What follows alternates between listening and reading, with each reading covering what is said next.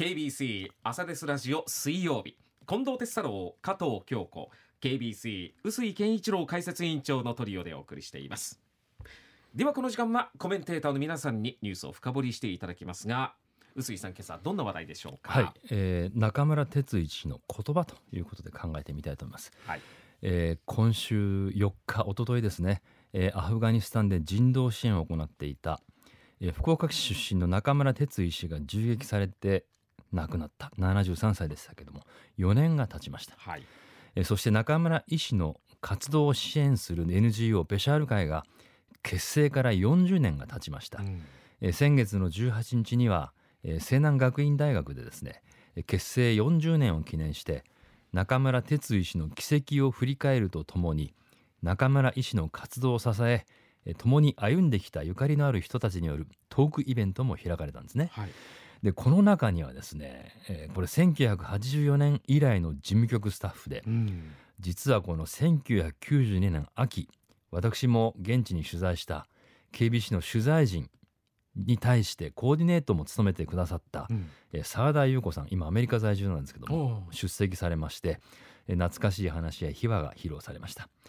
で今日、まあ、そこでもいろんな話出てきたんですけども今はい日この「ここ大事で」ではですね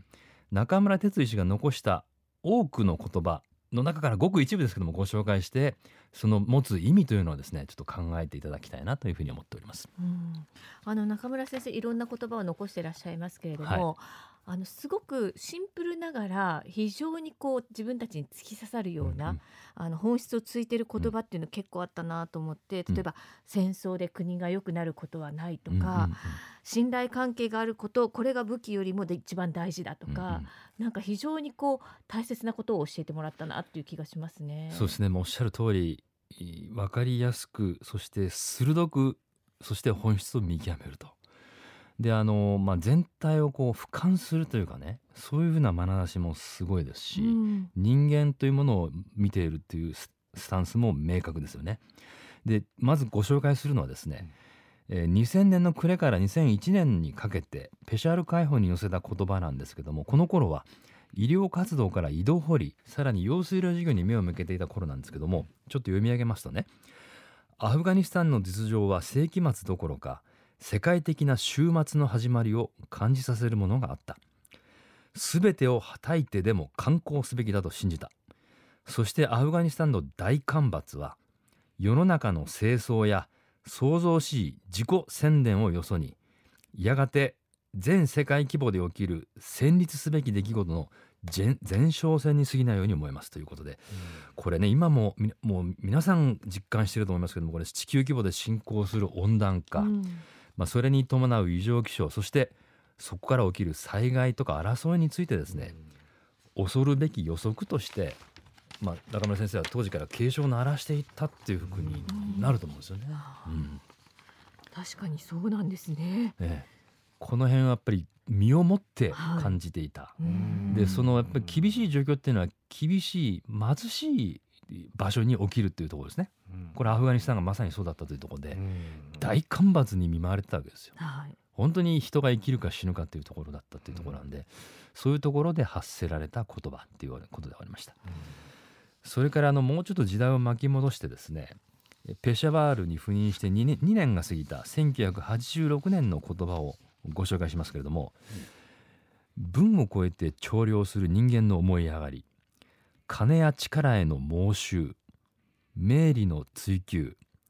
他人への無関心や優越感に対して一矢を報いたかった。この意味では募金の大小を問わずその単純かつ純粋な人々の行為が目の前で生かされていくのは小気味が良いことであった。我々のできることはあまりに小さい。しかし大切なことはあらゆる人々の中に潜んでいる。良心を救合しこの日を絶やさぬよう地道に仕事を続けてる続けることだと信じていると。いうことでこれまあ着任間もない頃かなりまああのシャープですよね言い回しも。そうですね。ええ、でも本当にあの大切なのは良心。この良心という言葉は本当にあの中村医師は大切にしてきた言葉なんですけれどもこの時期からもう繰り返しおっしゃっているというのが、まあ、記録としてもねこれ残っているんですよね。うんうん、であのちょっと今お聞きいただいた通りだでこう中村先生っていうその醸し出す佇まいとかはい。あと言葉喋り方とかと比べると、うん。この文章にするとなんていうかギャップがやっぱこうかなり大きいというかね、うん。鋭さを一段と増すっていうかね、あのそこがあの私は当時からあの気になっていたというか魅力だったなっていうふうに実は思っている面ですね。これでこう饒舌にこう臼井さんに対してもお話をする方だったんですか？じゃないです。こう淡文章にするときはにい。非常にこう文学的になるというか、そうです。あの言葉のチョイスっていうのが素晴らしい素晴なってらしい。思いますよね。はい。はい。普段の会話ではもうこういう文章ではないわけなん文ですね。ここまでのあの言い回しはしませんが、うん。でもそれにしてもこう鋭くうん。的確な言葉を用いてうん。るんですけども、その淡々とお話になるんで、うん。読んで感じる衝撃っていうか大きさと比べるとうん。直にお話伺う時の方がある種こうインパクトは小さいかもしれませんね。そういう比較においてうはね、ん。そういう感じがしました。それからですねこれ最近これあのペシャール会の村上勝会長がですね村上会長は今中村医師の言葉をずーっとこう整理していらっしゃるんですけども、はい。その中から見つけたという言葉をええこれご紹介しますね。まずその言葉からご紹介しましょう。え私たちは自分の持っているものから始めなければならぬ。わずかなものでもよい。できる限りのものでもよい。私たちは心から人間への関心を深め、他の人々の幸福にも目を注ぐことを忘れぬようにしようではないかと。いうふうに書いてますけども、まあ大変こうその通りだっていうふうに言いたくなる文章なんですけどもこれ実はね1966年九州大学医学部入学直後倉敷市の瞑想録というところに残されていた言葉中村哲さん二十歳の頃なんですよ。はあ。二十歳でこ二十歳の言葉をはい、他の方々がどんなことをこう書かれていたのか見たいですね。あそうですね、ええ。あのそういうそういう、うん。なんかこう雰囲気うん時代の雰囲気があったのかもしれないし、そうですね。中村先生がやっぱりこの時からちょっと突出して、うん。その他の人に目を向けるっていう心を持ってらっしゃったのかもしれないし、はい、非常に興味深いですね。そうですね。え。でもいろんな人も例えばそういう二十歳ぐらいの時って、うん。まあ青臭いうん。目標とか、はい。そういうのを立てるっていう人もねいらっしゃるかもしれませんが、うん。うん。それをこう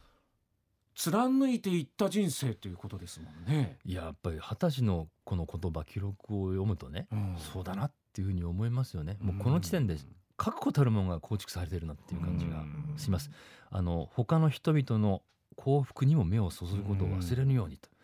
己だけ自分だけじゃないというところのスタンスっていうのはね、特にそれが明白だなっていう感じがしますけどね。であの締めくくりはですね、えー音声を聞いていただきたいと思いますね。これあの1992年の10月にペシャワールでえー私が行ったインタビューです。はいでこれあのソ連のアフガニスタン侵攻が1989年に終わって、まあ、それから3年余り経ってますけどもこの頃アフガニスタンの難民の期間がピークを迎えていたパキスタンにひ避難していた難民が本国に帰るというところで、中村哲也さんに聞いた話お願いします。まあ、小さくてもいいから、まあ、いい活動を展開してモデル的なものを作っていけばですねいずれ、まあえー国家体制が整備されてくればあこの方法が良かったとか淘汰があると思うんですよね NGO の。でその時に淘汰されるぐらいのプロジェクトであればですね我々初めからしないという心づもりだけどやっぱり彼らが何とかしようというやるやる気と言ったら、まあ、あんまり簡単すぎるけどもともかくそういう意欲に燃えてるから、まあ、なんとかこっちもですね、えーできる限りのことはしてあげたいという。うん何十年かかかるかもしれませんね本当大きな変動が国際的にも起きてくるだろうしアフガニスタン国内にもですね起きてくるだろうし。それは分からないけども今の状態では今のような仕事は残っていくんじゃないかと思うんですよね。ここで裏切っちゃいかんですよね。その初めにこういう計画があるということを紹介して日本側で聞いて、うん、やりましょうということだからやれるとこまでやらなくちゃいけないと思うんですよね日本側も。はい、31年前の中村哲医師の言葉、うんこういう語り口調でしたね。でこういう語り口調はいでやっぱり一一面こう自信もお持ちだったんですね。はい。淘汰されるものならやらない自分がや今やっているスタンスはた絶対残るんだと。いう自信もあって。かつそのまあ優しいですね。裏切っちゃいかんもんねっていうあの言葉はもう非常にこう印象に残っ今でも忘れられないんですけども、本当にこうその通りおやりになりましたねって本当言いたくなる、うインタビューでありましてですね、これあの私もあの自分のパソコンにこの音声入れてましてつか。どつど実は聞いてます。そのぐらいあのやっぱりこう思い返すう言ん葉、うん、というふうに受け止めてますんでですね、はい。ということでありまして。あの私も講演を聞きに行ったことがありましてあのその時に自分がご自身がやってらっしゃる授業をことさらに大きく見せるわけでもなくもうすごい熱い口調で語るわけでもないのに、はい。なんかやっぱりすごくこう心に突き刺さるんですよね、うん。この淡々とした口調ながら。うんやっぱりやってらっしゃることの確固たる信念が終わりになって、そしてやってることの素晴らしさみたいなのが、こう伝わってくるんだなと思って、うん。ああそうそうこういう語り口調だったなと思いながらね。はい聞いてみました。であのペシャール会は毎年カレンダーをですねはい。発行してます、人水命っていう今日手元に持ってきましたけども、はい。漢字で人水命。中村医師の写真があって、うん毎月ごとにこうめくっていくと、うん。この言葉が載ってるんですよ。いろいろ載ってるんですはい毎月、はいこれを今あの来年用発売してますので、うん。これ1500円ということなんでね、はい。ホームページからでもアクセスしてもらえばと思いますけども、これが活動資金の一そうです。もちろん活動資資金になっていくということなんで、うん。えー私たちは全世界を救えないただ一遇を照らすのみであるってうん。これあまりに有名な言葉、こういうのも掲げられてますん。で、私もこれ毎月毎もう毎年買ってるんですけうどね、ん。毎月読みながら と思ってます。はい。折に触れて。折に触れて。はい。はい。ありがとうございました。ありがとうございました